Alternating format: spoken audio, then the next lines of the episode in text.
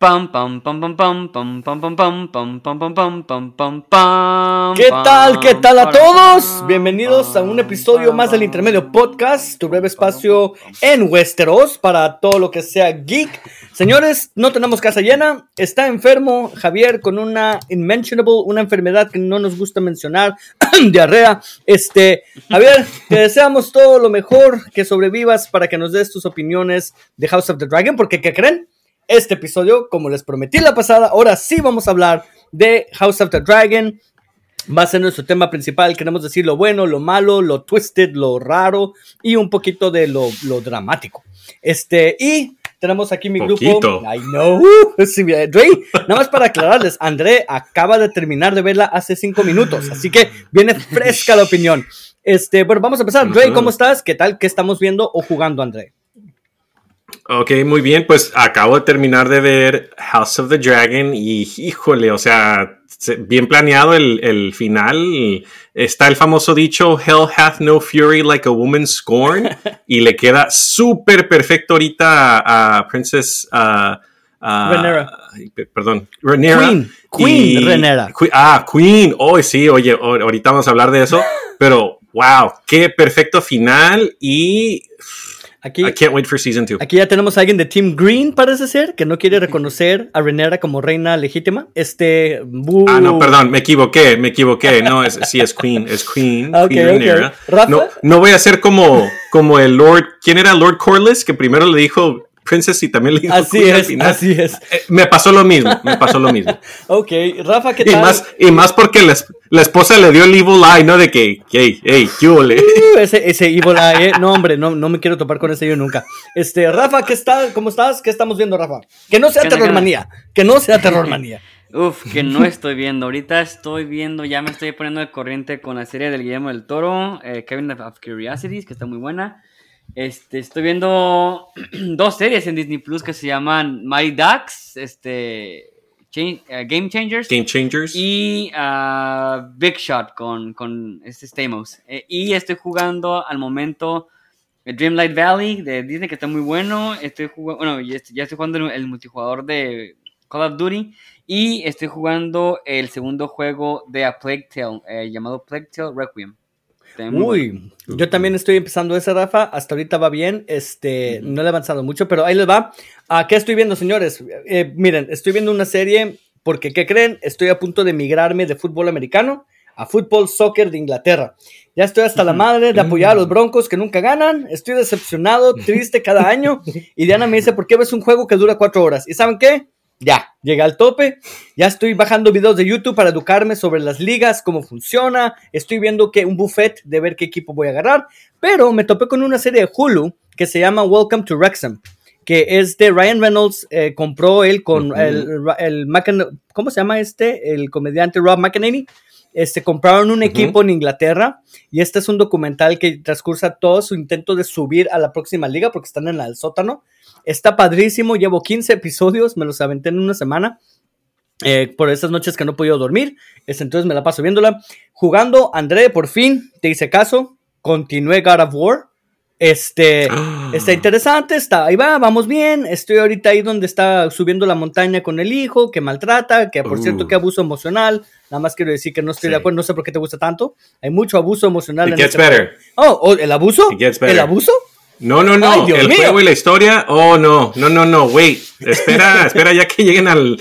No, no. Está, está. Es excelente el juego y como ya viene Ragnarok, ah, vas a querer, vas a querer jugar Ragnarok. Por eso lo estoy haciendo, nomás por eso estoy aquí. Y también, ¿qué creen? Hay un juego que les altamente recomiendo si no lo tienen, pero es bien adictivo. Es Marble Snap. Es un juego de cartas en tu iPhone de parte de Marvel. Está increíble. Ya llevo como 15 horas en esa madre en mi teléfono es adictivo porque es como jugar Magic the Gathering, pero con más simplificado, pero con un uh. twist nuevo. Y tienes la colección de todos los characters de Marvel, incluyendo el MCU, non-MCU. Este, altamente recomendado, ¿eh? es adictivo esa madre. Ah, pero bueno, eso es lo que estamos viendo y jugando. Por ya les daremos opiniones a Rafa. Ahorita vamos a hablar como uno de los temas, precisamente Modern Warfare 2 un poquito controversial para variar la serie. Este, y bueno, antes de eso vamos a pasar a hablar un poquito de los temas rápidos de la semana. Así es, me escucharon temas rápidos de la semana. Vamos a tratar de mantenerlo, por favor, a menos de un No minuto, dos horas, no dos horas. por Este, favor. no dos horas. Ah, pero entre ellos, señores, Ups. una noticia que yo no sé a quién más le va a importar aparte de mí. Precisamente por esto la cancelaron. Eh, cancelaron Westworld, HBO Max. Una vez el Zaslav, el hombre que está cortando por su derecha, por su izquierda, en Warner Brothers dijo: No, no voy a dejar que esa serie termine por fin con su quinta temporada. Ya estaba planeada, ya estaba lista. Y Zaslav dijo: No, cancéleme, me vale madre. Sí, tuvo muy poquitos viewers, es cierto, nadie la estaba viendo. Pero qué feo a los creadores de cuatro temporadas de una serie en HBO no dejarlos concluir su serie. Señores, ¿estaban viendo ustedes de casualidad Westworld o realmente yo era el único? Eres el único. Yo no sabía qué onda. Ari. Y me acordaba de esa serie que existía. Sé que estuvo no- nominada por muchas cosas, pero este. Pero no. O sea, no, no, no. Cuando dijeron Westworld, what the hell is that? Ah, esa serie, ok. Este, 54 nominaciones, papi, ¿eh? 54 ¿Cuántas ganó? nominaciones. Y no te acuerdas. Dre, ¿Cuántas dime que viste, aunque sea visto un episodio, Dre, una temporada. Todavía no, Ari, todavía no. ¿Sabes, ¿Sabes por qué? Porque quería terminar Game of Thrones y pues, igual House of the Dragon, Rings of Power. Entonces dije, o termino para estar al corriente o, o le doy a Ari un hard time y le digo, ¿sabes qué? No podemos hablar hasta que no termine. Ahora van a tener que ser cuatro temporadas. Entonces está en mi lista, sí la quiero ver. Pero, pero back to Chops Lab, ah, qué mala onda, ¿no? Porque ya ahorita cualquier serie, película, ya no está a salvo No. del, del Chop. So, Entonces, mató también la de Fantastic Beasts, por cierto, ¿eh? Eso a nadie le importa tampoco porque están tan malas, pero también mató eso. bueno, ya se habían tardado con eso. Sí, estoy de acuerdo, Dre. Zaslav ya te da un sello de no garantía. Quiere decir que ya no sabes qué carajo. Yeah. Ahora sí dijo que quiere que regrese Harry Potter, la original. Quiere que regrese la franquicia original. Pero ¿cómo lo van a hacer sin meterse en broncas con J.K. Rowling? Porque ya ves que nadie quiere tampoco a. J.K. Rowling. Está, está cañón. Y nada más para finalizar algo sobre Westworld, porque me cae mal ustedes qué haters son. Fíjense, cuando salió la primera temporada le fue tan bien y los números tan altos que HBO la consideró su flagship. Quiere decir que es una de las tres series que eran titulares más importantes en términos de viewership. Lo que me, me encanta es ver cómo una serie con la mayor cantidad de viewers, incluso más que Game of Thrones, en tres temporadas sucumbió a ser la menos vista y a pasar a ser un, un afterthought, ¿no? Costó 150 millones de dólares la, tercera, la, esta- la cuarta temporada, para darles una idea de lo caro que era. Y sin embargo, aunque sea, le dieron su cuarta temporada. eh, pero bueno, hey, yo era fan de la primera. Siento que esa serie debió haber terminado con una temporada, para serles honestos. No tenía material para más. Pero bueno, este, ahí estamos. Ah, descansa en paz. Pues rapidito, Hey, um, pues yo creo que ahorita ya también la moralidad de cualquier ah, flagship serie, lo que sea, ah, por el hecho de que están viendo recortes aquí, recortes allá, pues mucha gente a decir, pues ya, ¿para qué le echo ganas, no? así es. si no está asegurado ya ni algo tan, tan ah, popular como Westworld que empezó bien, pues why Pues, give it your all, ¿no? A- Y- Algunos, al- al- al- algunos sí están echándole ganas todavía. Por ejemplo, Amazon Prime no está cancelando todavía así masivamente. De hecho, no sé, una de las cosas que estoy apenas empecé 30 minutos de es la nueva serie de los creadores de Westworld en Amazon Prime que se llama The Peripheral. Este, te va a encantar, Mm. Rafael, 100%. Es, empieza precisamente con videojuegos, eh, Modern Warfare, este, pero en el año 2035. Ya con eso, a mí me cautivó, güey, como Oh. que, holy crap, qué premisa tan rara. Este, apenas ¿Sigue llevo 30 vivo minutos. Modern Warfare? No, pues es locura. No, obviamente no tiene nombre, pero es, es Modern Warfare, ¿no? Este, se la- no, Sí. no la puedo recomendar. Apenas empecé 30 minutos antes de empezar el podcast, pero vamos a ver cómo va, ¿no? Ah, pero todavía hay, Dre. Todavía hay gente que sí le importa. Anyway, brinquémonos a Sí. otro temita rápido. Señores, eh, quería, bueno, este no es tema rápido. Podría ser rápido, pero Rafael va a tener opiniones muy pa- apasionadas. Este, señores, salió Modern Warfare 2 hace un par de semanas. Ah, Rafael ya lo jugó, ya lo tiene como era de esperar. Rafael siempre está jugando el juego de Modern Warfare 2. Pero también empezaron a salir críticas, la- las reseñas. Ahora, no estoy hablando reseña mexicana, no estoy hablando nada. Estoy hablando de reseñas de IGN, Games Radar, este, Polygon, las, las de verdad, la- las que cuentan. Casi todas le están poniendo 5 o 6 de 10 de calificación a la historia, diciendo que carece de, de, de, emoción, carece de los detalles que hizo la pasada buena, que era el toque humano, el toque más allá de nada más ponte aquí, dispara aquí, muévete para acá, dispara acá. Entonces he estado escuchando mucho, Rafael, la crítica diciendo que este es así como que lo hicieron como uh, para, para parodiar, como Michael Bay.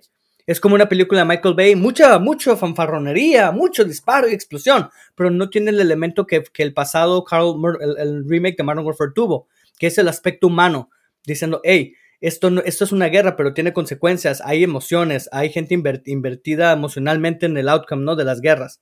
Entonces, quería ver tu opinión, Rafael, si es cierto o no, ¿tú sientes que sí le falta un poquito ese aspecto más personal y se fueron más por lo fanfarronero o qué opinas?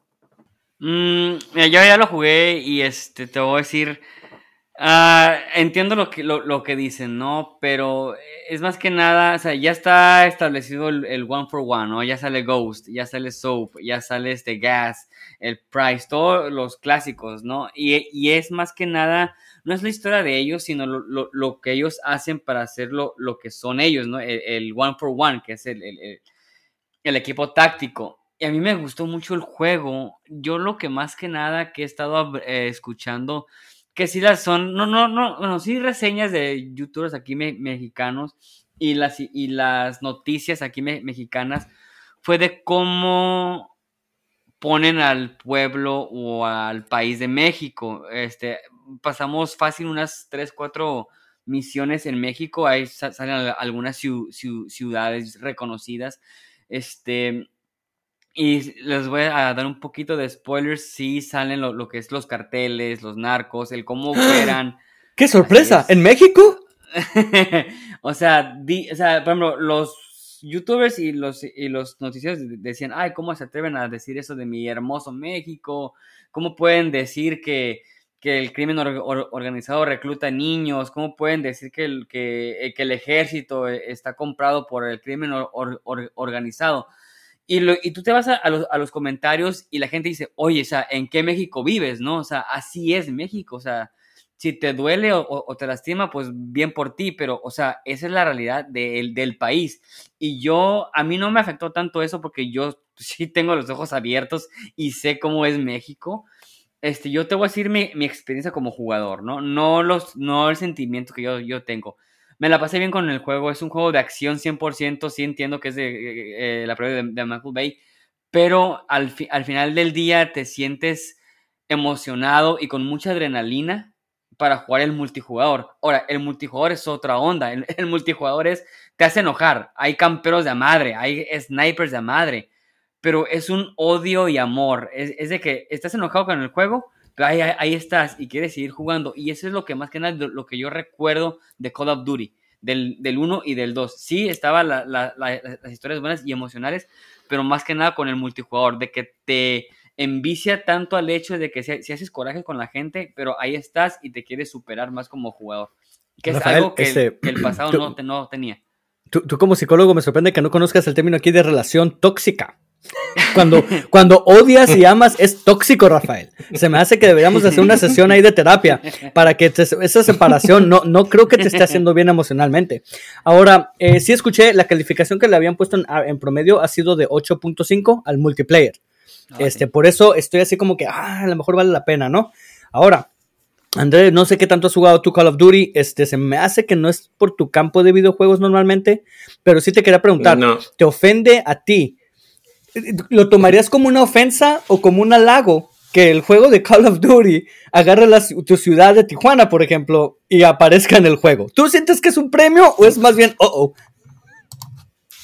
No, o sea, pues, desafortunadamente eh, todos lugares van a tener su buena fama y su mala fama, ¿no? Es, es, inevitable, o sea. Puedo hablar de muchos lugares, pero no me quiero meter en problemas. Um, y pues es necesario, ¿por qué? Porque eh, los videojuegos ya ahorita se, se, tratan de darte una realidad que esperas ver, ¿no? Y, y también hemos, hemos, visto cosas que de, de, los juegos le echan la culpa que pasó en, en, la vida real. Ahí está el peje como, como ejemplo. Pero es, es parte de la cultura ya, ¿no? Estos videojuegos que nos dan ah, gráficas súper realistas, las historias también realistas, pues ni modo, tienen que basarse en algo y a lo mejor algo notorio como es Tijuana, como es México, como es Estados Unidos, o sea, en, el crimen está donde sea, las drogas están donde sea, la violencia está donde sea. Entonces, que ponga en un lugar, a mí realidad, realmente no me ofende. Lo que sí le quería preguntar a Rafa es, uh, este comparado, por ejemplo, con uh, Vanguard o el anterior, creo que fue uh, Infinity Ward, Rafa, o cómo se llama? No, Infinity Ward es la compañía. se llama Vanguard, que es de la Segunda Guerra Mundial. ¿Y uno antes? ¿O Cold War? Eh, Black Ops. No, Black Ops.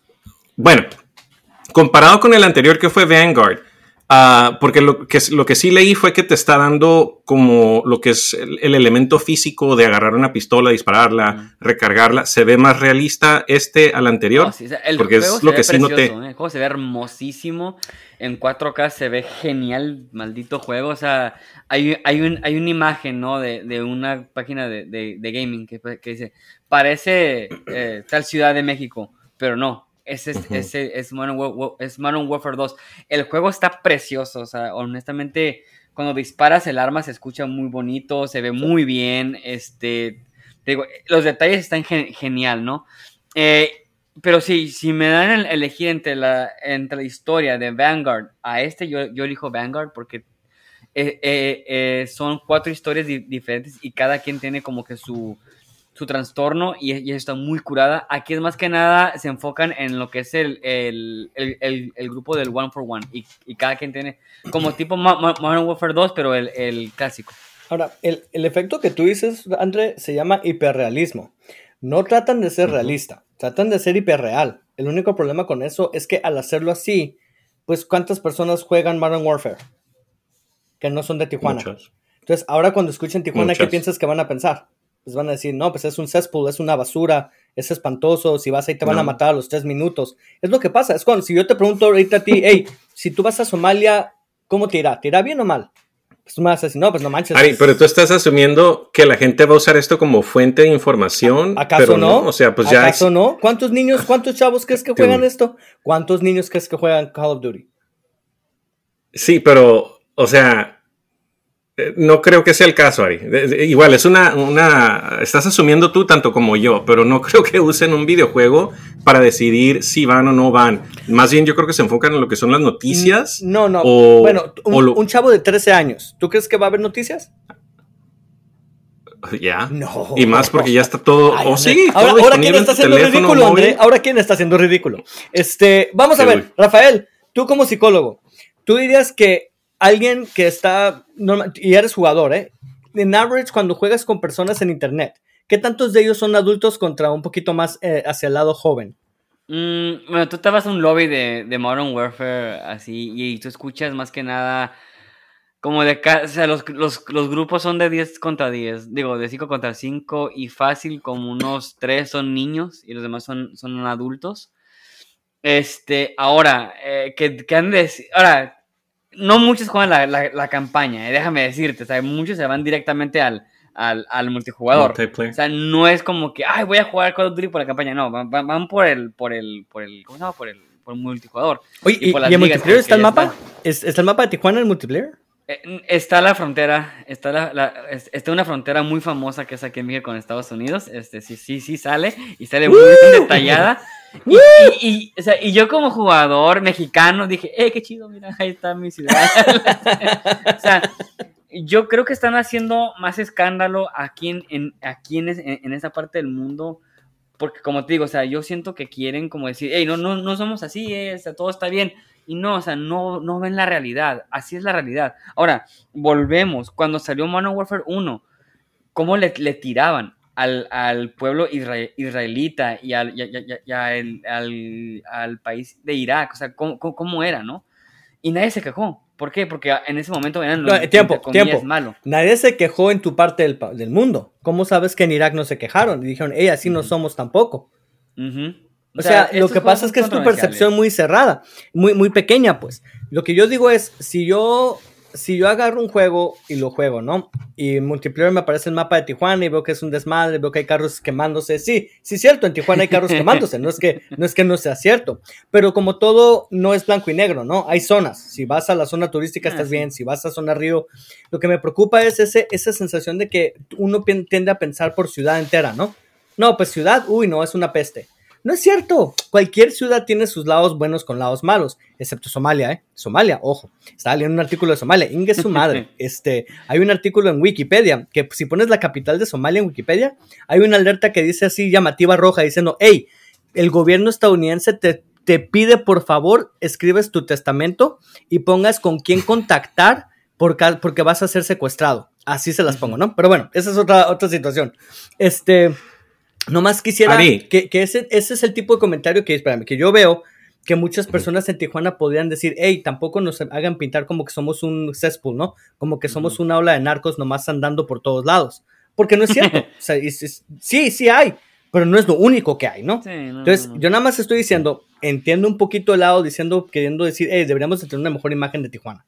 Este, ¿sí, Es, um, se te olvida decir que Tijuana es mejor conocido por los tacos, que son los mejores tacos en todo el mundo. y- y, y en Tijuana, no. Ari, no te Uy, cate, no. no. te cate. Y, y por el acceso a medicinas baratas. Me encanta tu descripción de Tijuana. Y Bueno, señores, vamos a Vamos a. y los taxis rojos. Vamos a brincarnos, señores. Vamos a brincarnos de tema. Este, ahora, otro próximo tema. Acabo de obligar a estos muchachos a ver el trailer de Avatar 2, The Way of the Water, como le dice James Cameron. La segunda en seis películas, que ya lleva filmadas cuatro. Este, señores, esta es una pregunta. Primero, vamos a ver qué opinan del trailer, bla, bla, bla. Pero la pregunta más profunda, filosófica que les tengo es un poquito más sobre la relevancia de este Avatar. Pero bueno, primero, ¿qué opinaron del trailer de Avatar 2, The Way of the Water? Empezamos contigo, Rafa. Creo que la acabas de ver ahorita también. Sí, yo estoy solamente contento que alguien le esté dando trabajo a Sam Worthington. Qué bueno. Felicidades, Sam Worthington tiene seis películas. Ahorra tu dinero porque ya nadie te va a contratar después de ahí. Este, fíjate, vi el tráiler y se me hizo, uff, qué bonita se ve la película, ¿eh? Digna para, para, para verse en 3D, en IMAX, en lo que tú quieras ver, en la pantalla más grande. Qué hermosa, hermosa película se, qué hermosa se, se ve esa, esa película, ¿no? Este, la historia, quién sabe, no soy muy fan de Avatar, yo, yo siento que fue una mezcolanza de ideas ahí de James Cameron entre Aliens, Pocahontas, eh, lo que viento se llevó, Fern Gully también, este, pero digo, no me agrada tanto, pero sé por qué tiene tan, tanto fanbase, ¿no? Eh, al momento, la voy a ver, claro que la voy a ver porque va a ser el tema de hablar el 16 de, de- de diciembre y obviamente va a estar nominada a 35 mil, este, Óscares y tal vez Spookies, ¿no? Pero te, de- te digo, va a ser una película que va a tener que mucho de, de que hablar tanto negativo como positivo. Muy bien, André. Yep, visual, hermosa, pero sí, o sea, creo que regresamos a lo mismo, ¿no? El duelo este que tienen, pero, pero al parecer el duelo ahora es entre ellos mismos. Ah, la escena esta donde sale el tipo Mosasaurus, la ballena que sale del agua, me recordó mucho a Godzilla, Rafa, la escena donde está King Kong ahí tirado en, el- en la pobre carrier. Ah, pero vemos que hay ya ah, los, los- las especies azul- azules estas vestidas de, de soldados en el barco y no sé qué va a ser la ballena esta que está saliendo del agua, no sé si el plan es atacarlos, pero ah, pues yo más que nada estoy interesado por Sigourney Weaver, porque pues No sale, Sigourney ¿sí? Weaver. Sí, sí sale. Oh, yeah. Sí sale, sí sale. No la vi. Ahí ahí. ¿En Ahí serio? está, ahí está ahí. ¿Sí? ahí está ahí. Este, Sí, she's there, she's there. Pero sí, en cuanto a seguirle, seguirle la historia, pues igual ah, quitaron Avatar de Disney Plus porque dijeron, no, pues si la quieren ver, vayan a rentarla ahorita donde puedan ¿La rentarla. quitaron? Ah, la quitaron de Disney Plus. Ah, Sí, la primera, entonces, eh, es gancho, es gancho, es, es more money. Ah, la vamos a ver, vamos a ver la primera y ya que salga la segunda, pues lo más seguro es que la vayamos a ver también. De hecho, creo que yo tengo el Blu-ray de Avatar, porque cuando salió, sí, estaba muy bonita y, y lo que quieras. DVD, Ray, pero pues ya ahorita. O no, era Blu-ray, era Blu-ray. No había Sí, Blu-ray hace estaba- 13 años. Era VHS, Dre. y- No, es bueno, la- es Blu-ray. Trust me, it's Blu-ray. I know, I know my Blu-ray collection. Um, entonces, pues la, la, veremos, a ver qué, qué es el, el, chisme, qué es el, el, dish de la película, porque tanto como James Cameron, que ya ha salido aquí en un tema de conversación anterior, Sam Worthington, no habíamos hablado mucho de él, al parecer ya vamos a empezar a hablar de él también. No necesariamente una cosa buena, pero uh, pues bien por ellos por... Y, y, a ver, so, a ver si Avatar llega a sobrepasar el récord taquillero que, de pero, Titanic porque Avatar 1 sí lo sobrepasó. Ay, pero también, si sacas tu película cinco veces al año, va, Ah, espera, va, espera, va a espera. superar. De hecho, parte, parte de lo que quiero decir es, a ver, miren, fíjense lo que me pasó. Vi el trailer y estaba viéndolo, ¿no? Así en tiempo real, llevaba como un minuto y medio los dos, ¿no? Y yo, mis palabras que salieron de mi boca fueron, qué emocionante y hermoso bonche de personajes que no me acuerdo nada, cabrón. Entonces me quedé pensando, oye, ¿de qué se trata Avatar? Y luego me quedé pensando, oye, ¿cómo se llaman todos estos güeyes? No se me vino nunca a la mente. Digo, oye, Diana, le digo, ¿tú has visto, te acuerdas de Avatar? Pues me acuerdo que la vi. ¿Cómo se llamaban? No sé. ¿De qué estaban peleando? ¿Quién sabe? Y todo me quedé, pinche película número uno taquillera en el mundo, que por No. cierto es, es número 14 en número de boletos vendidos. Ojo ahí. Este, me quedé, ¿qué pedo? ¿Cómo es que nadie se acuerda de esta pinche película?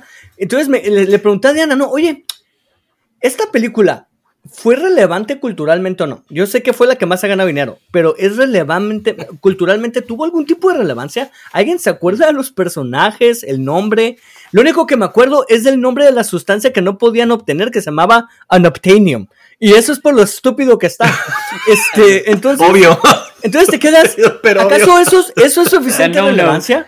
El- el- Ari, a ver, una cosa que sí te vas a acordar de la película es de cómo tenían relaciones, ¿sí o no? No, no me acuerdo de nada. No me acuerdo de nada. Me acuerdo, me acuerdo nomás que salió un vato malo en un robot. Es lo Ah. único que tengo en mi mente. Y eso me recuerdo Aliens. Eso me recuerdo porque era de Aliens. Me acuerdo porque cuando lo vi dije, oigan, se están robando Aliens, qué mamones. Pues sí, por eso me acuerdo. Rafa, tú querías decir, a ver, ¿tú qué opinas? ¿Esta película tiene relevancia cultural?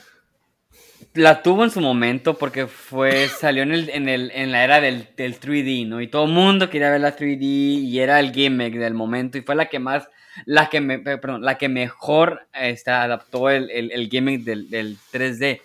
Pero en sí en la historia, como tú dices, está muy X. Es, es, es una película muy X que se ve bonita.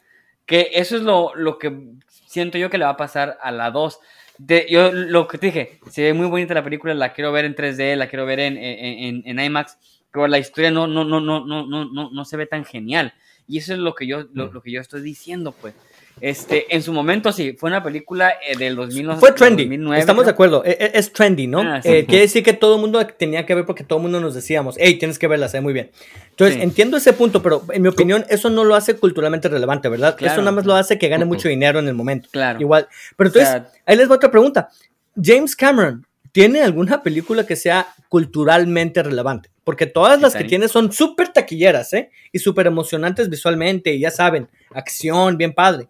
Pero películas que ustedes digan, hey, esa madre, 20, 30 años después, y persiste, y me acuerdo, y, y mira, más como, por ejemplo, cambió el medio.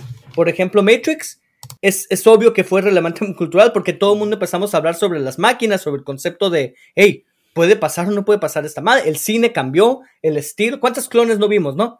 De Matrix, ¿cuántas películas que intentaron? Pero, por claro. ejemplo, estaba tratando de pensar eso, oye, ¿y eso pasó con, ha pasado con James Cameron o no? Claro que sí. O simplemente, a ver, dime qué película ha sido te- culturalmente relevante. Terminator. Terminator 2 es una excelente blockbuster, excelente en efectos, estuvo bien suave.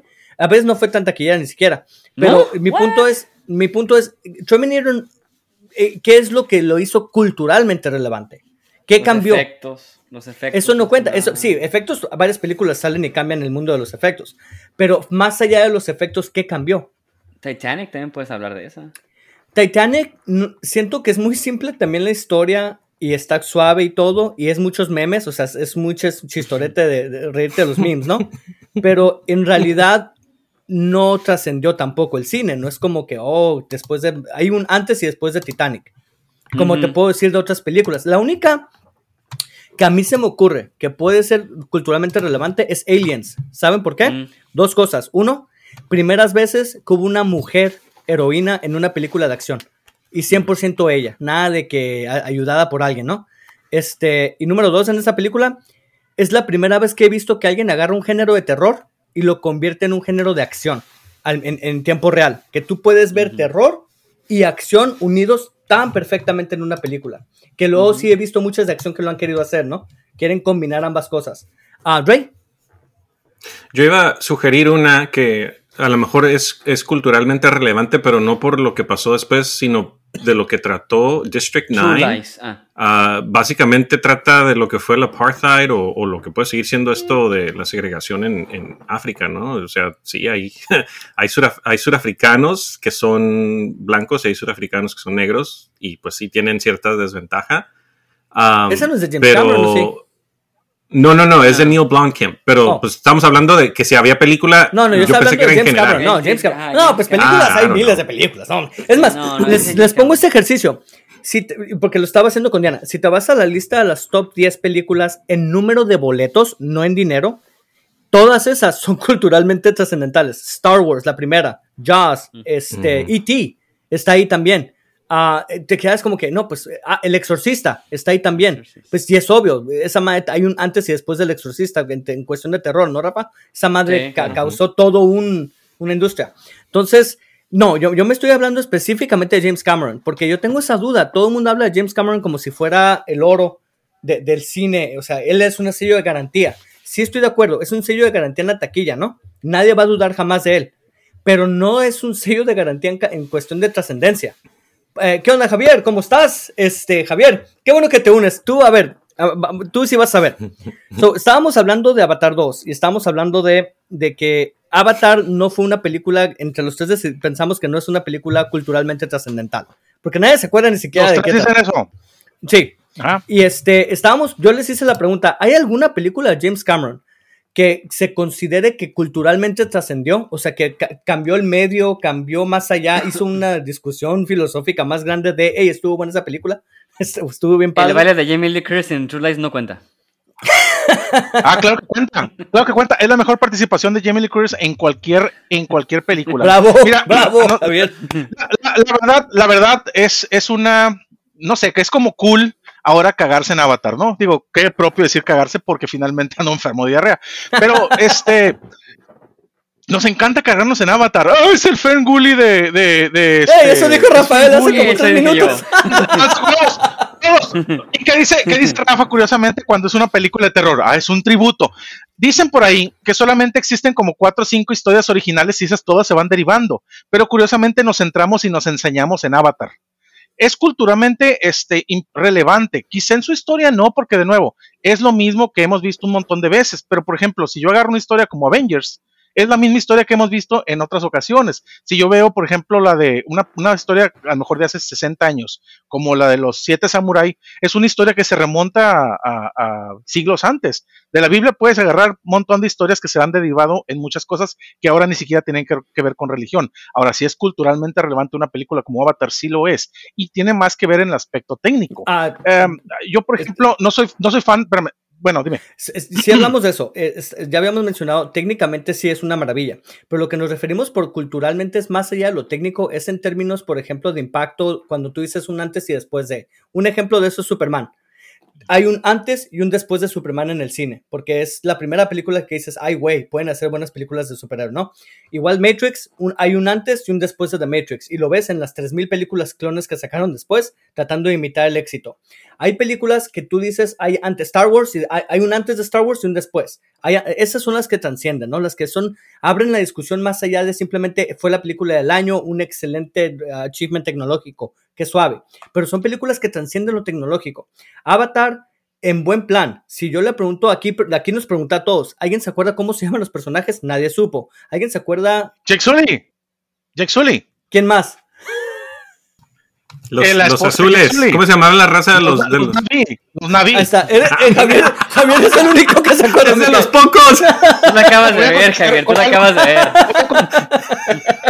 No, te voy a contestar con algo. Te voy a contestar con algo y va, va, a parecer muy superficial. ¿eh? Déjame ver Déjame ver cuánto dinero hizo Avatar en taquilla. Ah, ya vimos. Todo el dinero. No, no, no ojo, ojo. Sí, Javier, hablamos de eso, pero, pero, ahí te va, ahí te va, Javier, espérame. En la lista de, de, no de dinero, sino de personas que compraron boletos, ¿sabes en qué lugar está Avatar? Está en el lugar 13. Ni siquiera llegó a los primeros 10. El número de boletos vendidos, número de boletos vendidos domésticos, Rafa Javier. Si tú vas los primeros 10 en la lista de, de, boletos vendidos, todas son películas trascendentales, cabrón. Star Wars, E.T., Exorcist. Si ves en, dinero ganado, no. En dinero ah, ganado no es el caso. es más, Avengers Endgame eh, está en la lista de más de los top 10 de boletos vendidos. Y esa sí es trascendental. Todo el mundo sabe que hay antes y un después de Endgame en vida real. Todos sabemos que fue la culminación de un proyecto de 18 películas. Bueno, pero eso también tiene que es, es, otro es otro es otra bestia, ¿no? También tiene mucho que ver, por ejemplo, que Endgame era el cierre de, de una construcción Estoy usándolo como un ejemplo, pero mi punto es si ah, tu dinero es una cosa y eso nada más te dice qué tanto dinero ganó y qué suave, pero no te dice ni siquiera el ah, número de personas que la fueron a ver. Ah, espérame, también aparte de la fanática. Ah, perdón. el, el Dre quiere hablar. A ver, Dre. Fíjate, estoy leyendo un artículo en Forbes y dice que no nada más no es uh, culturalmente relevante, pero tampoco es parte de pop culture. Aquí están diciendo no. Y la razón por la que no es pop culture es porque no tiene suficiente lore. O sea, todo lo demás que hemos hablado lo tiene, ¿no? Hasta, hasta el terror, Rafael, lore, ¿no? O sea, tenemos las historias, tenemos el Boogeyman, los cuentos de niños. No, el exorcista tenía Pazuzu. Todo el mundo inventó todo el, su Pazuzu y la madre, cabrón. Avatar básicamente es el inicio de lo que podría ser un elemento del pop culture y a lo mejor por eso es que tenemos seis, bueno, cinco películas más que vienen para que a lo mejor ya por fin llegue a entrar al mundo y a la, relevancia cultural. So, sí, entendemos, tu ah. punto, Javier, ¿eh? No piensas que no, no entendemos que en, su momento... todavía no, por cierto, ¿eh? ¿Mande? Todavía no doy mi punto. Ah, a ver, a ver, échale pues. Te, te, el contexto. Ahora, ¿por qué regresó tanta gente a verlo? Porque finalmente dice, ah, es que no son tantos boletos. De todas maneras, la gente fue a verla una y otra vez. Ojo, en la semana, un ejemplo, por ejemplo, Black Adam, que no, no he visto desafortunadamente, eh, le fue bastante bien a Black Adam, considerando que The Rock no es una, una estrella, a pesar de que es la estrella más grande del mundo en cuestión de cine, no es una persona que, que sus películas ganan mucho dinero. Le fue muy bien en la semana inicial y después se desplomó. Avatar fue otro, otro fenómeno. No le fue tan bien, pero seguía y seguía y seguía y seguía y seguía y todo el mundo estaba interesado. ¿Por qué? Cuando tú ves Avatar, sí, es la misma historia que hemos visto un montón de veces. Eso puedes decirme de mil películas. La cosa es la forma que construyen su universo. Es una manera no solamente muy hermosa, sino el lore, a pesar de que ya lo hemos visto, lo construyen muy bien. Te, te metes en el mundo de Pandora, sí. Ustedes ni siquiera se acordaban que se llamaba Pandora, te lo puedo asegurar.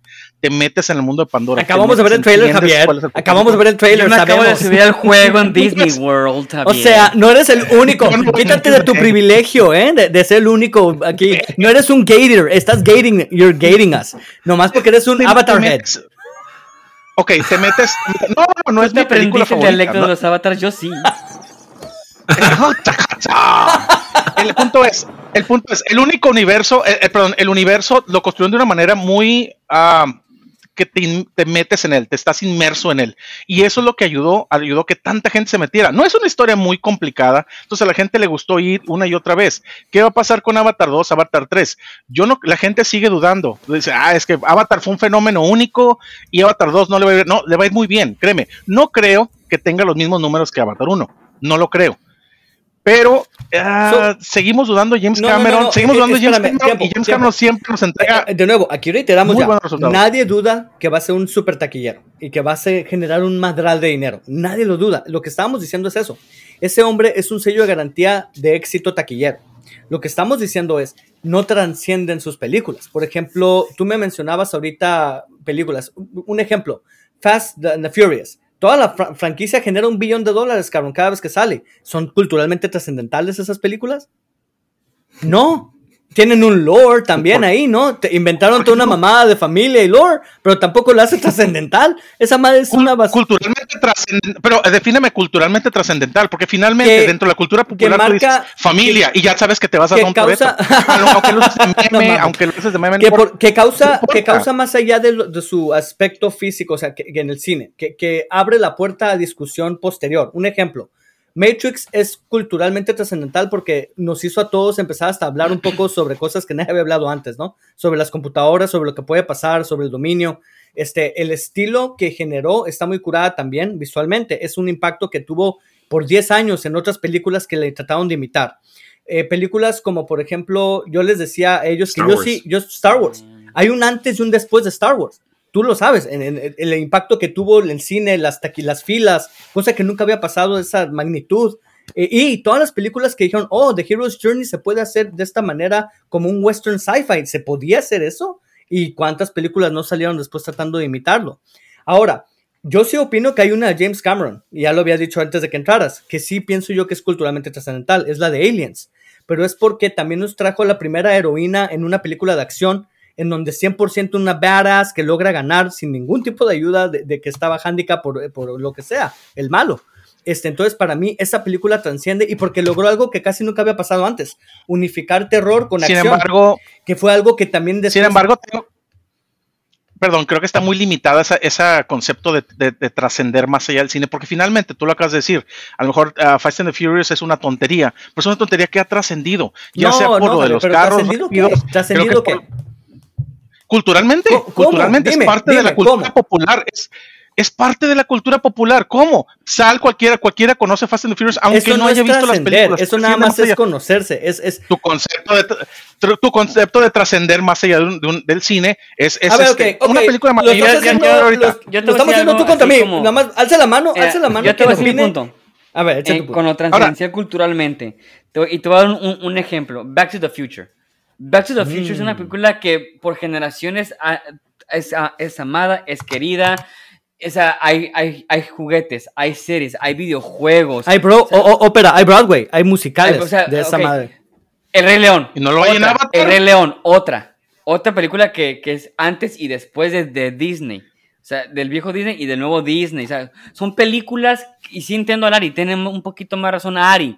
O sea, son películas que puedes decir, sí, yo me acuerdo de esa película, de los, de los personajes, de las canciones, de los efectos, todo eso. Avatar solamente tiene lo técnico, que, que son los efectos. Y yo lo dije, es una película que se ve hermosa y que la gente fue a verla porque estaba en el auge del 3D. Pero sí, la historia no es tan importante y no, y no, y no se fue a lo, a lo que es la cultura po- popular. Tú vas a cualquier Comic Con antes y después de, de Avatar, de- perdón, ah, después de Avatar y no había casi nada de Avatar, no hay, casi no había ni mercancía, ni, ni postes, nada de eso. O sea, sí tiene su fanbase, sí, claro que sí, pero no es tan, no, no, no, no- impactó tanto en la masa que con, lo- que, que- que con los fans que sí. que El sí efecto duradero, ¿no? Yo diría efecto duradero. es. hay una razón, hay una razón por la cual es la número uno en el cine, por la cual la vuelven a sacar y la gente va a verla. Es cierto, por ahí sacaron la noticia de que la gente pensó que era Avatar 2 y fue a verla, pero aún así no era el porcentaje mayoritario, de mayoritario que fue a verla. Fue a verla porque la gente le se pero el dinero- la el dinero- el- era Avatar el, la el misma- anime. El, por el eso. dinero no es sinónimo de importancia cultural.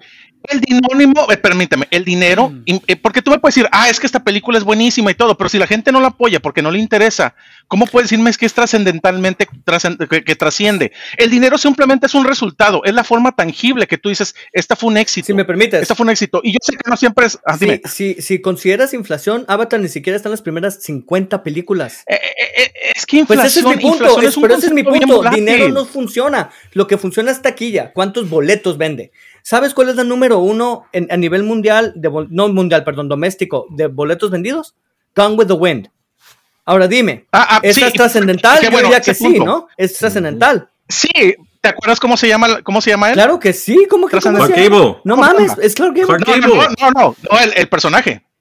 Ay, no, nada más Me acuerdo de. Here's Looking at. You, kid. Pero te voy a decir- no, pero te, Te no, puedo es decir la historia, te puedo narrar la historia y te Scarlett, me sé el nombre de ella, Scarlett, Bueno. me sé lo que le pasa, me Ah, sé bueno. todo lo que sobrevive en Atlanta, en Georgia, la guerra Ok, civil. pero no puedes comparar una película como, como este, como Gone with the Wind, que podía durar 8, 9, 10 meses en el cine y no pasaba nada, porque así estaba en ese entonces, porque la economía era diferente, porque no Es- había es competencia. Pero mira, Avatar yo- también, Avatar ahora- sufre de lo mismo. Yo no creo Ahora, que el dinero sea, tan importante porque te voy a decir, No. espérame, a, a ¿Seguro? Christmas Story no le fue tan bien en taquilla y ahora es trascendental. Cada año la pasan. Tanto que hay demasiada mercancía. The Warriors. No le- Tiene no le-. The Warriors no le fue tan bien eh, en, en el, en el cine. Y ahora tra- eh, ya es trascendencial porque todo el mundo la empezó a ver. Hocus O sea, Pocus, por el amor de Dios. Hocus Hocus Pocus nadie o la sea- vio y ahorita hay secuelas y es la más vista en Disney Plus. Es la película más vista en la historia de Disney Plus. La de Hocus Pocus No 2. por mí. Por mí Eh, sí. no por- no Yo por metí a mí, mis no hijas y les encantaban las dos. A, a lo que voy, está bien, pero no son, como tú dices, Ari, no son eh, eh, eh, mutuamente exclusivos. No porque una lo sea, la otra no lo es. Esta sí es culturalmente trascendental. Ahora, las películas de James Cameron,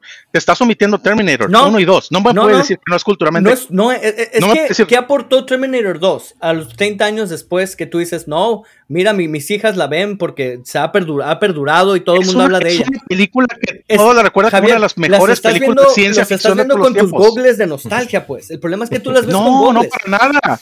Para, para nada, tanto, tanto que Terminator 2 sigue siendo la mejor película de Terminator hasta el momento. Ay, ay, no mames, ¿Cuántos- eso no es una barra muy alta tampoco, güey, no mames, es como decir, Ah, esta basura Pero por eso- sigue siendo mejor Pero que lo esta han basura.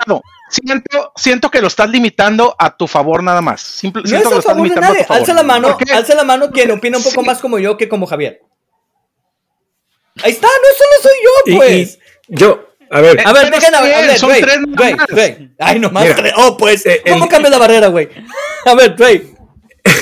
el dinero sí es importante, pero en diferentes aspectos, ¿no? Aquí lo que es una casa productora, claro, va a querer ver dinero y si quiere recibir más dinero, es lógico que va a sacar la película más de una vez. ¿Por qué? Porque el factor nostalgia va a decir, oh, yo me acuerdo cuando vi esa película en el cine, oh, ahora soy papá de niños chiquitos, oh, quiero que mis hijos vean esa película. Entonces le están dando el seguimiento. ¿Por qué? Porque ellos crecieron con eso. Es, es como con Star Wars. Yo vi Star Wars de chico, ahora quiero que mis hijos vean Star Wars, entonces le da el seguimiento El exorcista. para algo que el exor exacto el exorcista o Halloween hijos, ¿verdad, no. Halloween así Ven, hija No le voy a poner, puta, no ve le al voy a poner el exorcista. a mis hijas, ¿estás loco? pero el que el, el dinero haya creado el, el impacto cultural en una película que lo permita ser discutido a, a largos términos como Avatar. Ah, pues sí, o sea, a Lía le dije, oh, esta película de Avatar, porque se vio el, splash screen en Disney Plus. Dijo, what's Avatar? Le dije, oh, pues es una película que salió hace mucho. Y me dice, ok. Y le dije, va a haber una secuela. Y me dice, ok. o sea, el interés realmente no está ahí para ella todavía, porque no la ha visto, pero si me siento a verla con ella, yo creo que eso, igual, la nostalgia mía, el, el interés y curiosidad de ella es lo que permite que la película a lo mejor continúe, pero no sea un, wow, esto es Avatar. Y el, el tagline, si no me, me equivoco, cuando primero salió la película es "In- Immerse Yourself in the World of Avatar, que creo que fue lo que dijo Javier también. Ah, y, y sí, a lo mejor el tagline fue catchy porque, pues, y Rafa, a lo mejor lo que quieres hacer es ver la película en 4X para que cuando salga el agua te caiga así el agua encima lo- ah, y tengas tu experiencia. así para Ándale, ándale. Javier, eh, Javier sí se va a acordar. Mira, Javier, ¿te acuerdas cómo copulaban los Naví? No, no me acuerdo. Ay, ya ves, ni siquiera Javier se acuerda. Ahí está. Así, así de está No, haciendo esa película. importa, ey, No, no, no, es que espérame, necesito saber, ¿cuál es el concepto de cada uno de ustedes de trascendente a cultura? Una película Oye, trascendental. oye, ¿Cuál nada más ya llevamos 30, tiempo, Otra llevamos 30 película minutos en este tema corto, ¿eh? Otra película, no más rápido. Una película Nos quedan como 15 trascendental para hablar de es- House of the Dragon. Mira, una, o- o- Es- otra trascendental es Halloween. Una película independiente que, re- que, que, que puso las, Yo la pongo como las, reglas del, del Jurassic Park. y tú- Jurassic Park es también, todas trascendental. Hay un antes y un No después de Jurassic digas, Park. Es que no, hay- no hay- no hay- no hay nada que tú digas, ah, esto es como Avatar. No, ¿por qué? Porque es, es una película en el, en el, en, en- en- al final del día, una película X que se ve bonita. es- eso es todo. Yo no, tiempo. Eh, es que ahí, mira, ahí te va, espérame, espérame. siento- Pides una definición, te doy una y si los dos de, mi lado la comparten, ahí estamos. Mi definición es, es una película que tú puedes decir que hay un antes de y un después de. Y, esa es mi ¿Y Avatar definición. no lo es? No, ¿qué hay, ¿qué, qué hay después de ¿Por qué Avatar? no? contra- pues que hay antes contra después. Cambió, cambió el cómo vemos los blockbusters. No. Así- ¿Qué No, esa? No mames. No, Jaws cambió. Perdóname. Jaws cambió cómo vemos los blockbusters, güey. Jurassic Y- Park también. Star. Wars cambió No. eso. Nuevo, creo que es una manera muy limitada de verlo, en mi opinión. ¿Por qué? Porque me están hablando de que Hocus Pocus es una película culturalmente. Mis hijos ni tienen idea que existe. Son mexicanos, güey. Aquí en. Estados Unidos, ¿quieres saber cuántos niños en la calle No. están vestidos de las brujas? Me topé con tres niñas Pobrecitos. disfrazadas, güey. No, ahí está siendo mamón. Ahí, yo- ahí está siendo mamón. Yo di dulces y como Cultural. tres, cuatro familias venían Ahora. de las brujas, ¿eh? Me hablas, me hablas, por ejemplo, de, de Avengers Endgame hace rato, que esa sí es trascendentalmente cultural. A mí me encanta Avengers Endgame. Pero me acuerdo, me acuerdo cuando hablamos recién que salió, me acuerdo cuando hablamos, y Rafa era parte de esa conversación, que hablaban pestes de Avengers Endgame. Es una porquería de película que solamente vale la pena por los últimos ¿Quién 20 dijo minutos. eso? Así decían. Rafa dijo, Oh Rafa dijo. my God, Rafael. Pero te voy a decir una cosa, ahora te voy a decir una cosa, ahora cambian el discurso Ah. porque la fase 4 de, de- de Marvel no ha sido buena, entonces, ay, todo se Oye, acabó en Avengers Endgame. Bueno, tiempo, entonces, ¿qué? ¿Te Tiempo. gustó o no te Rafael gustó? puede decir que no le gustó y admitir que de todas formas es culturalmente trascendental, ¿eh? Ah, claro. Eso no, eso no es mutuamente exclusivo, Javier. ¿Por qué no? Ah, no, bueno, O sea, tienes razón, o sea, yo- sí, o sea, recuerdo, recuerdo. puede que nomás no le No me gusta, quieres me gusta. atacar porque no estoy de acuerdo contigo. No, no, no, no. A, a lo que voy, a lo que voy es, es que ahorita me dicen, ah, es que es, es- es trascendentalmente cultural. Y antes decían, el discurso, y no nada más Rafa, antes se decía, es que esa película es insignificante porque es puro, pura nostalgia, puro fanservice, y lo único chido es cuando se juntan todos los Yo nada Avengers. más te estoy dando Entonces, la definición que me pediste. Te estoy diciendo que para mí trascendental es que hay un antes y un después de, y los dos de a mi lado no sé si están compartiendo mi Hay un opinión. antes y un después de Agreed. No, hay pues le- un después de teóricamente todo hay un antes y después, Javier. Eh, eh, Así funciona el tiempo. No puedo controlar el No, no, no. tiempo. Quizá la única película que te puedo decir que no es tan trascendentalmente cultural de James Cameron, y es porque me estoy acordando, es The Abyss. Es la única. Y es muy buena película. Es muy buena película. Javier, pero, por ejemplo, siento abismo. que tienes... No me puedes decir que antes de Titanic y después de Titanic, en las películas románticas. ¿Qué cambió? este, a- a- Dime de- qué cambió en el cine. ser- ¿Qué cambió en el cine después de Titanic? ¿Qué Tuvimos, hizo no, no, que todos... tu- no, tuvimos Pearl, Pearl- Pearl Harbor ahí, porque gracias por Titanic, ¿eh? Déjame decirte. que las películas de ese estilo iban a tener esa trascendencia y ese, ese, y ese alcance. Y yo me acuerdo que me resistí a ver a, a este Titanic. O- ojo, pongo, yo no soy fan de de Titanic. manera. Es más, Yo es más 10 años trascendental culturalmente Poseidon, la original, que Titanic. Porque Poseidon, visto Poseidon. puta madre. Poseidon fue la primera película de un desastre natural, de, de algo así, en donde se rompió, el barco se volteó. Y después de eso hubo mil películas que sacaron, ¿no? The Towering Inferno, películas ¿Me de vas a decir desastres. que, por ejemplo, Willow es trascendentalmente cultural. No. No. Claro que no. Ah, bueno, me sorprendiste. Pensé que ibas a decir. No, claro que no, güey. No hay nada después de Willow sí, que Lord- dices, Lord oh, of the mira, Rings. están invitando. Lord of the Rings sí es culturalmente Lord, Lord of trascendental. the Rings. Y, y, ah, bueno, ah, Lord of the Rings es una es algo muy similar a lo que pasa con Avatar, en mi opinión. ¿Por qué? Aparte que generó un montón de dinero, ganó, ganó un montón de premios y lo que tú quieras. La historia, a pesar de que ya la conocíamos por los libros, por la, no sé, la película animada que nunca he visto, por lo que tú quieras, hizo, hizo un antes y después. Me dice, "Eh, ¿qué cambió en el cine? ¿Qué- No cambió realmente Ay, nada. Seguimos haciendo manches. No, películas. no, no, claro que sí. vamos ¿Cómo que, recordar- que- claro que no cambió? La, narraci- la narrativa, el, hecho de que puedes agarrar un libro y decir... No, no, no, Javier, te estás cegando, Javier, te estás cegando. Este, a ver, No, no, no. ¿Cómo voy a, cómo voy a criticar Ya. mi trilogía favorita, mis películas favoritas de todos los tiempos? con tal de demostrar que estás bien, Javier, eres capaz de lo que sea. Cuest- En cuestión de narrativa, historia, es lo mismo. Mira, no mira, realmente nada nada. más- Voy Vamos a checar. Voy a checar en los créditos de, de Avatar a, a ver si no está tu nombre como productor ejecu- eje- ejecutivo Te lo- o te algo lo- yo nada más, Drake, te voy a dar... Rafa, espérame, Drake, Te voy a decepcionar porque hay más Hernández que cacas de Drake, perro en el mundo. Entonces, ahí Drake, voy. te voy a dar la cierre, pero espérame, nada más quiero cerrar con esto. Todas las otras, de Lord of the Rings, todo el mundo estaba pidiendo que hubiera más. De, de Terminator, para bien o para mal, todos pedíamos que hubiera más, aunque lamentablemente todas apestan.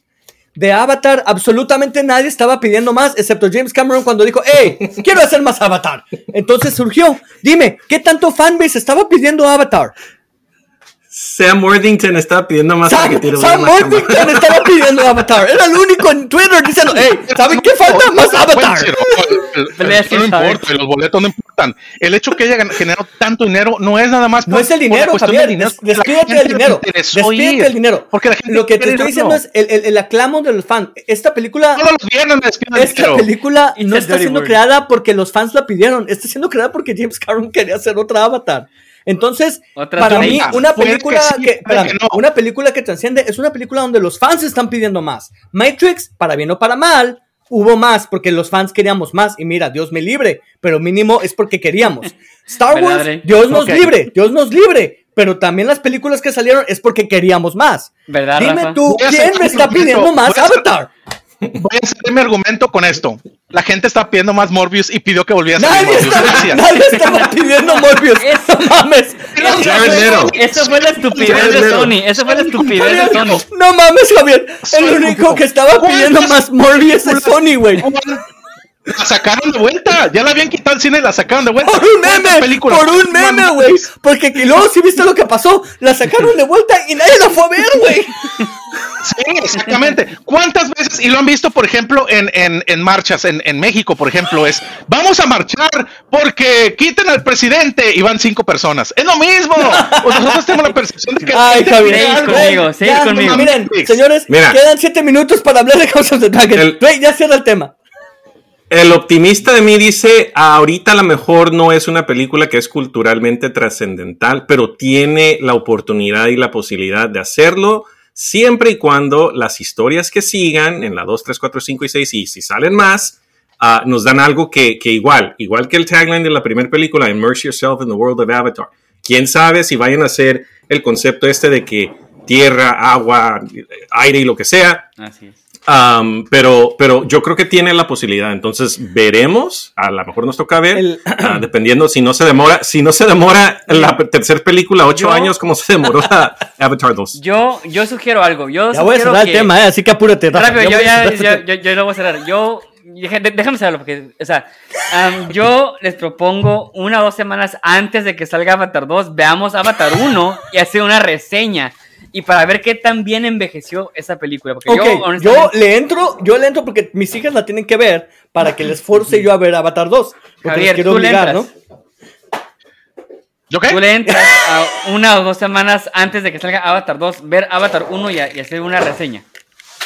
Perfecto, perfecto. Oye, por cierto, yo quiero cerrar con una anécdota ahorita que me acordé y la había escuchado hace unas semanas. Es rápido, rápido, rápido. Eh, cuando estaban filmando eh, Avatar, perdón, cuando estaban filmando Avatar, ah, tuvo sus reuniones con los ejecutivos y los ejecutivos dijeron, la película es demasiado larga, hay demasiadas escenas con, con los monstruos estos volando, etcétera, etcétera. Mira. Y, le- y les, di- y les dijo, ah, ok, muy bien, ustedes quieren que corte la película, que la haga más, más, más cortita, que quite estas escenas. ¿Saben estos, estos edificios donde estamos teniendo las juntas? ¿Saben este lote? ¿Quién pagó por eso? Titanic, cállense el hocico. Yo creo que tanto James Cameron como a lo mejor Steven Spielberg son los únicos directores que pueden hacer eso. ¿Cuál es el punto Oh, de la historia? ah- ahora Javier? di- ¿Cuál es el ahora- punto de la historia? Ahora dilo sin llorar, Javier. Ahora dilo sin llorar.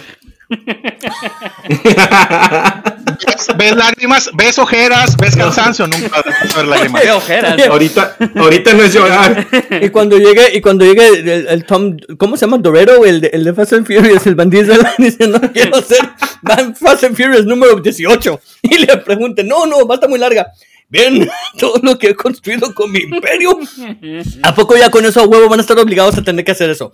Insisto. Tenemos 10 películas de Fast and the Furious. Oh my God. ¿Sabes qué? Y seis es más culturalmente, es culturalmente trascendental por lo estúpido que está eso, güey.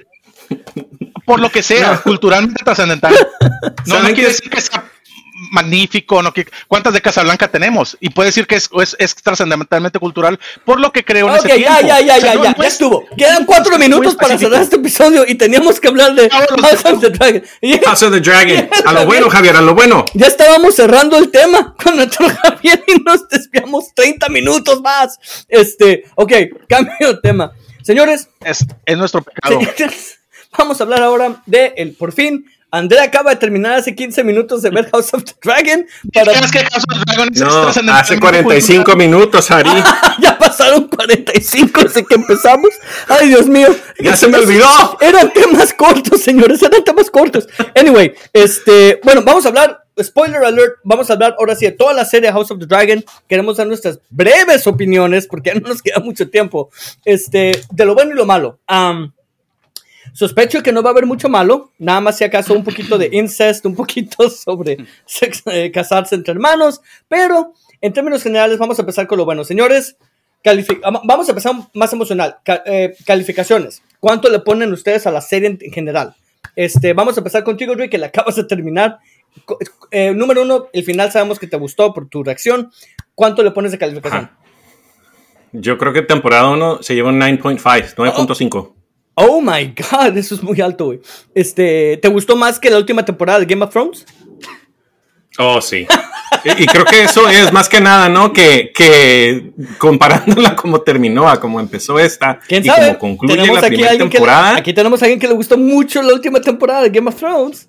De este- Te, te Oh, lo wow. dejo más fácil, André, porque yo sé que ustedes odiaron la última temporada porque están locos. Compáralo con la primera temporada de Game of Thrones, Uh, con la buena primera. pregunta. Ah, ah, ok. No, pues ahí sí le queda un poquito corta, yo creo. ¿Por qué? Sí. Porque más que nada, sí, aquí es lo, lo, que pasa antes, ¿no? Pero aquí en temporada 1 de Game of Thrones ya como que está todo establecido y, y empieza muy bien la serie. Uh, empieza con, pues, con el, sí. el, accidente del niño este y cómo se desenvuelve todo a partir de ahí, ¿no? Y aquí estamos viendo básicamente el, rey que pues más que nada quiere tener su heredero porque pues se enfoca en él y en su reino. Uh, y acá no estamos necesariamente en el, en el reinado, estamos con la casa Stark y cómo se lleva a cabo todo lo que pasa en casa Stark.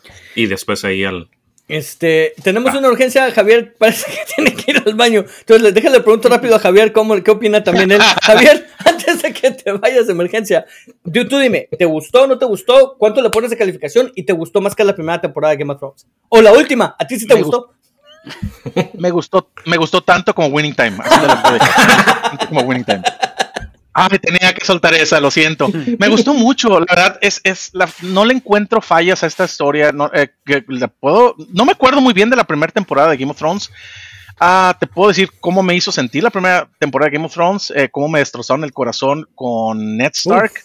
Y creo que me destrozó el corazón peor esta, esta, esta, temporada. Entonces creo que me gustó un poquito más, de una manera muy sádica, la tem primera temporada de House of the Dragon. Sin demeritar lo que fue Game of Thrones. Es muy buena la, la historia. Es muy 10 perfecto. Ay, cabrón, sí. no, no, na, ninguna serie nadie, es perfecta. Tiene que haber algún. Nadie como decir. Bueno, 9.99. No todos pueden ser Avatar, güey. no todos pueden ser Avatar. Este. 9.9. Y es trascendentalmente cultural. y tiene todo el dinero del mundo. A ver, Rafael, ¿tú qué opinas? Dime, calificación um, y sientes que estuvo mejor o peor que la primera temporada. Dígame calificación, le pongo un 9.3. Uf, no me, mamen. Me gustó mucho más que la primera temporada de Game of Thrones y obviamente más que la última temporada de Game of Thrones. este, me gustó mucho el, el, cómo mezclan lo grotesco de que nos tenía acostumbrado Game of Thrones con lo político, con lo serio y ahora algo nuevo, la acción. La acción con los dragones es increíble, los efectos. Oh, sí, señor. Hemos avanzado con esta serie. Mucho dragón. La, la mucho última dragón. pelea que dicen que se que se basó el director en, en, en How, to Train Your, How, How, to Train Your Dragon, ¿no? Eso me, o sea, sí se ve igualito, se ve genial, o sea, me dolió cada vez que se morían los dragones, más que los personajes, uh -huh. este, o sea, algunas escenas que, que, que, estaban incómodas, dije, ay, no manches, qué, qué incómodo me siento, me encantó el cómo me sentía sucio al verla, cómo me emocionaba verla, cómo, cómo gritaba de emoción cuando veía un dragón, o sea, me encantó, la verdad sí me gustó mucho. Eh, me, me, interesa saber más sobre por qué te sentiste sucio, qué, qué escena sucio. en particular. Porque a mí también me gustan los pies, a mí también me gustan los pies.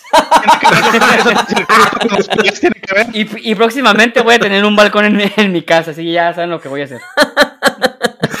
a ver, yo le pongo un 8.5. Este... Uh. Está muy buena, muy muy buena. Me gustó más que la primera temporada de Game of Thrones, ni madre. Este, tiene fallas. Uh, entre ellas, no me encantó el hecho de que toda la serie, o bueno, la primera temporada, ha sido basada como que muy lineal. Muy de A a B, a C, a D, a E. Y la, la Game of Thrones, como está basada en un libro muy completo, eran como 3.000 cosas pasando, ¿no? Cinco puntos de vista de las cinco familias. O sea, era un... Podías brincarte de lo que estaba haciendo Varys, a lo que estaba haciendo Littlefinger, a lo que hacían Starks, a lo que hacían Lannisters. Te daba un chingo de variedad, ¿no? Entonces era, disfrutaba mucho. Esta lo único que no me encantó es que arranca sumamente lineal, pues. De aquí vamos a esto. Y siempre con los mismos personajes, ¿no? Y entiendo, es una limitación de la historia como está siendo contada y escrita. Ok, no hay problema. Pero pues si me están pidiendo que compare, yo, yo estoy comparando con lo que vi con los primeros libros de Game of Thrones y la serie, ¿no? No me gustaron los time jumps tanto. Siento que me sacaron mucho de ritmo, específicamente el time jump entre los niños y los, los grandes. Como que fue muy súbito para mí. Yo hubiera preferido toda una temporada de los niños y luego la próxima temporada los grandes. Este, siento que eso fue muy súbito y sí me sacó de ritmo, la verdad. ¿eh? O sea, fue como que, ay, cabrón. Um, hubo dos o tres otros time jumps, así que no me gustaron mucho, que, que siento que se omitieron mucha muy buena historia que pudiera, pudiera, haber habido ahí y que simplemente ya se brincaron, ¿no? Entonces, siento que eso, ya, ya escuché al director diciendo que fue por necesidad, porque no sabían si iba a haber segunda temporada, porque HBO no les garantizó ni madre. Y entiendo que ellos tenían mm. que llegar a la acción en chinga para poder tener algo que enseñar. Hey, No surprise there. No, surprise there. Que, ¿De qué hablamos ahorita? Y con Sansa, pura madre. Capaz que sí lo hubieran cortado, cabrón. Ni siquiera lo hubieran terminado si no hubieran hecho los time jumps. Entonces, yo entiendo, pero no quiere decir que yo justifique, que diga yo que fue una mejor serie por ello. Entonces, para mí, está muy buena. La tengo ahí arriba, pero no la voy a tener arriba con Game of Thrones. Ahorita, hasta ahorita, ¿no? Este, Dre. Seguía Javier y luego yo. Ah, sí, Javier, perdón. Javier, antes de, de la emergencia. Por la urgencia. Perdón, este, nada, digo, los time jumps a mí sí me gustaron. Creo que sí estoy de acuerdo en el hecho de contigo que es lineal, pero como dices tú, es la, naturaleza de la historia. En Game of Thrones tenías varias familias compitiendo por un trono, contra ahora es una sola familia, entre ellos comiéndose. Es lo que te dije, es muy, aunque Succession es la, es la Game of Thrones de en la, en la mundo real, este es igualito que Succession, es una sola familia. Sí hay varias historias que se ramifican, pero no es tan amplio ni tan grande. Entonces sí entiendo lo, lo que dices. Ahora, lo que dijiste ahí me interesó. Este, a ti te gustaban los time jumps y estoy de acuerdo, te digo, ese criterio, ¿no? Uh, Dre, ¿tú qué opinas? ¿A ti te gustaban también los time jumps o no? Ah, ¿Te acuerdas que me preguntaste cuando la estábamos viendo y te dije que no me molestaban? No los había visto, ya que los vi, sí, igual creo que a lo mejor pudo haber un poquito más de filler, pero y concuerdo con lo que dijo Javier, es House of the Dragon tratando de poner orden en su misma casa, ¿no? Porque hasta dentro de su misma casa hay un desmadre. En Game of Thrones sí, tenías a todas las casas, todos los, banners básicamente ahí peleándose o, aliándose a una casa o una familia leal, lo que fuera, pero a mí lo que, me, lo que me encantó fue en el último episodio, cuando Queen Rhaenyra pierde al bebé y le pasa exactamente lo mismo que al papá, que vela a su bebé y lo prende en fuego. Tenemos a Viserys the Peaceful. Queen Rhaenyra no creo que vaya a ser peaceful. El, hecho, el dicho que te dije al principio, no hell hath no uh, fury like a woman scorn. Vamos a ver este tipo de reina Rhaenyra uh, en temporada 2 y ahora sí, yo creo que no se va a detener de nada y, perder Troya, como dices. Algo que dices, quiero aclarar algo muy importante. Sí, me gustó más Game of Thrones en la serie, pero eso sí, en términos de actuaciones, esta le partió la madre en actuaciones a Game of Thrones. Las actuaciones de Patty Constantine, el Viserys, oh, el, episodio 8, todo. Ese pinche, ese hombre merece premios a morir. La nadie, lágrima. Nadie en Game of Thrones siento que le llega a ese hombre este, en, esa dificilísima actuación. Rhaenyra, las dos actrices, de niña y la, adulta, ¡ta madre qué buena actuación! Y, sus cambios cuando pierde a los hijos, la última toma de la serie, no sean mamón, qué buena expresión. Hasta la, la Alicent, me encantó la actuación de grande, es, es multicapa, con muchas capas encima. Los chavos, no, a lo mejor, Aegon sí me encantó, nada más para aclarar, el del parche, ¿no? Buenísima actuación de él. Damon. Damon, perdón, Damon. Buenísima, eh, Damon. Este, los otros, eh, ok, pero ese, brillante. Este, entonces, tal vez tengan menos actores en total, pero los que sí tiene, qué pinches actuaciones de nominaciones. ¿Alguien más, ¿alguien más piensa que Amon es, es Crispin Glover con un parche? se, porta, se porta igual de loco, güey. Este, Dre. Oye, la otra cosa que iba a decir, um, algo que dijo Queen Rhaenyra cuando estaba su mamá viva todavía, que ella no iba a ser una mujer que iba nada más a aventar chamacos, porque pues era la vida de la reina. Um, y la vemos en este último episodio, ¿no? Que ya básicamente es su, sexto bebé que va a tener. Y la estás viendo que ella está batallando con ella misma en, en el parto, el último parto, y ella tiene su misma guerra interna, ¿no? De que no quiere a ser la, mujer esa que le había comentado a su mamá, que no quería decepcionar a su papá, que quería mantener el Reino Unido y le pasa, o sea, pierde al papá, pierde al bebé. Pierde todo. Y ahora pierde al otro, pierde al otro hijo, ¿no? Al, el, chamaquito que. Los que Sí, entonces. Y, se entera al final. Y es lo que la. Ya, yo creo que le da básicamente el, el, hincapié. Nótese que no hemos hablado de Matt Smith.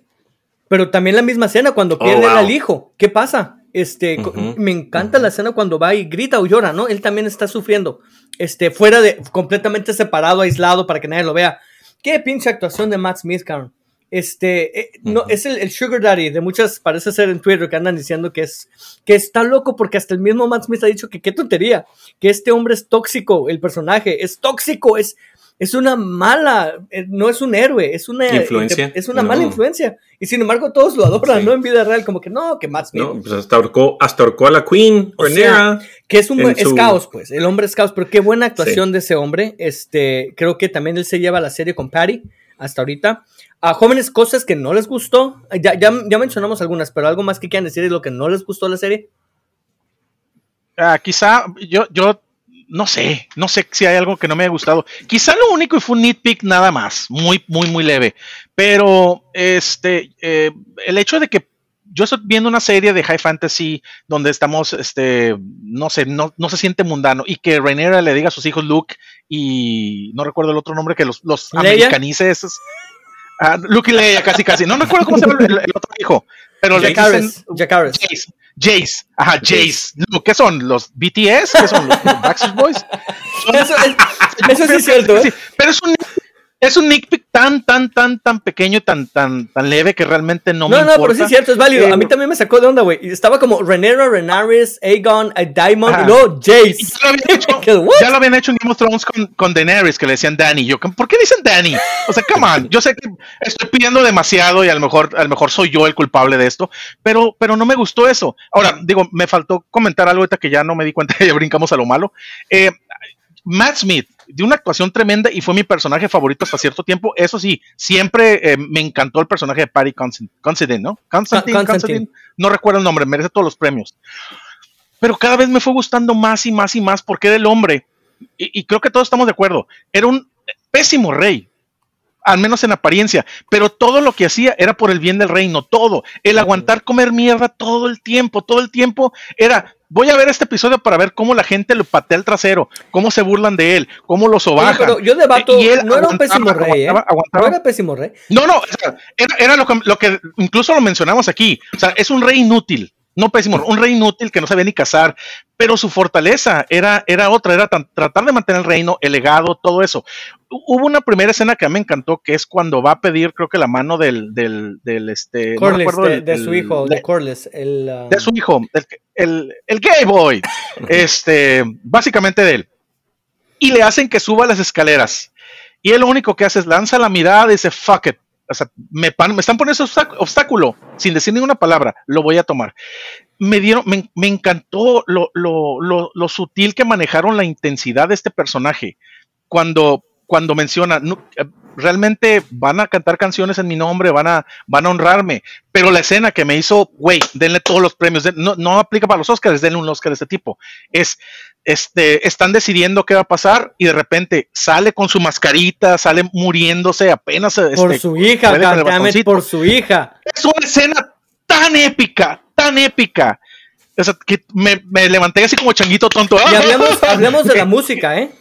Una vez más. Sí. eh, ¿Cómo se llama el compositor? Perdón, este, Armin. eh, ya, um, Eh, a- a- Armin's, uh, uh, Dre, fact no sé, Zola, es Armin. Zola. No, Ajá, I'll check it. este, No. buenísima, buenísima música. Esa escena en particular, cuando está caminando, que es en tiempo real, ese camino es completamente lo que le tomó de tiempo de llegar hasta el trono y que no nos quitaron ningún segundo de la escena. No, así tal cual para que veamos cómo sufre el pobre.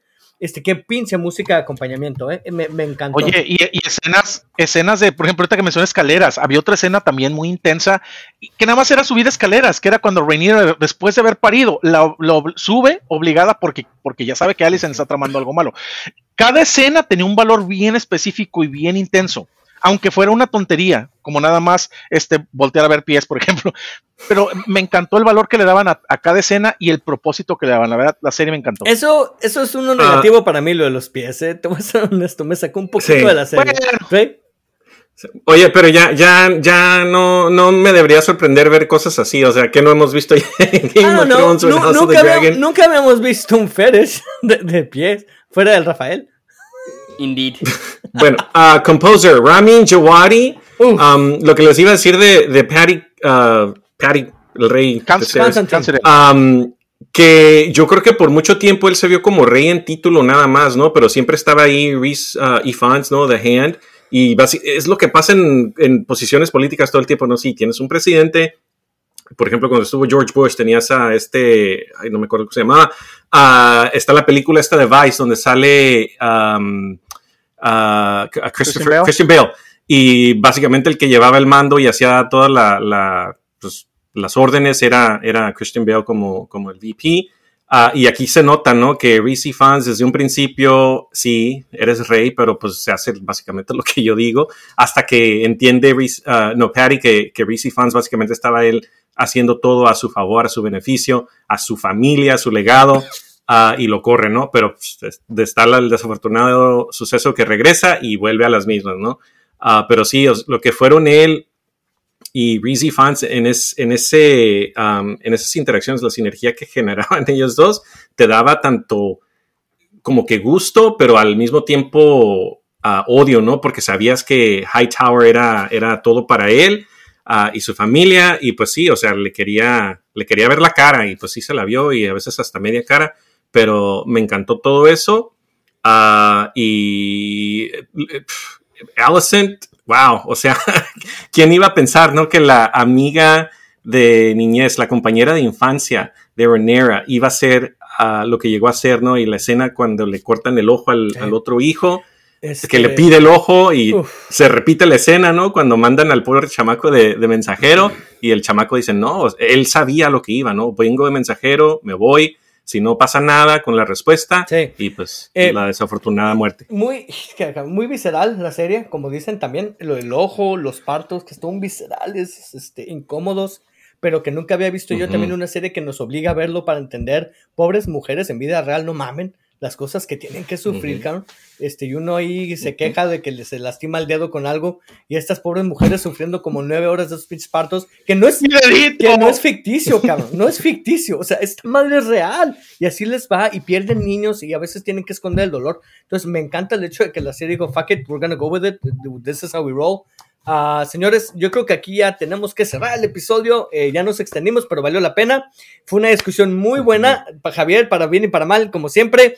Este, apasionada. Uy, perdón. Pero nos gusta. No, no, te iba a decir, la verdad es que así somos. Nunca nos sentimos encabronados después. La verdad es que somos bien apasionados con lo que hablamos. Ah, nada más para que sepan. Rafa sí. Rafa es una niña. No, pero bueno, ah, muchachos, este, palabras de despedida por parte. Sabes que Rafael lo perdimos, lamentablemente, a internet. Ray, tú puedes dar sus palabras de despedida. Creo que quería mencionar algo de Godzilla, ¿no? Sí, que pues viene la secuela de Godzilla 2. Ah, ah, ya ven que Rafa es un mero mole, entonces ah, vamos a apoyarlo viendo la película cuando salga. el título al parecer es War of the Monsters. Ya más o menos una idea qué va a pasar a partir de aquí. Uh, pero sí, viene Godzilla 2, entonces estemos atentos. Ah, ya regresó Rafa, mira, con Godzilla. Rafa, ya, ya, ya, Rafa. ya dio Dre su despedida por Godzilla. Alright, cool. Sí, ya, no, ya no repitas. No, no es cierto, repítela. Nomás mencionó el nombre de la película, que, que espantosamente se va a llamar War of the Monsters. War of the Monsters. Yeah, según eso van a hacer... Uh, va a ser posguerra, así que va, va, va, va, a ser interesante, algo que nunca han hecho con, con Godzilla. Y pues feliz, feliz aniversario 68 al Rey de los Monstruos, que ha tenido al momento 29 películas. Yo tengo, tengo una idea para el siguiente aniversario. ¿Qué tipo de película es, es trascendental, Javier. Sí, de hecho va a ser más trascendental cuando el siguiente año, el siguiente aniversario, haga una película entre Godzilla y Motra. Wink, wink. bueno, ya, gracias Rafa por tus palabras. Dre, ahora sí, tus palabras de despedida. Ah, pues yo creo que me voy a ir a sentar a ver Avatar ahorita porque ya encontré el Blu-ray, Blu-ray Ari y voy a ver si me acuerdo de qué se trata esta película, al menos viéndola. Javier. Nos vemos la próxima semana. ¿Tus palabras de despedida, Javier? La, voy a ver también porque quiero ver cómo copulan, ya me dio, ya me dio interés. y mis palabras de despedida son en el lenguaje de los Naví, Akunkap, Usta o Chuba. Ese es Chuba. Salud, salud. Yep, yep.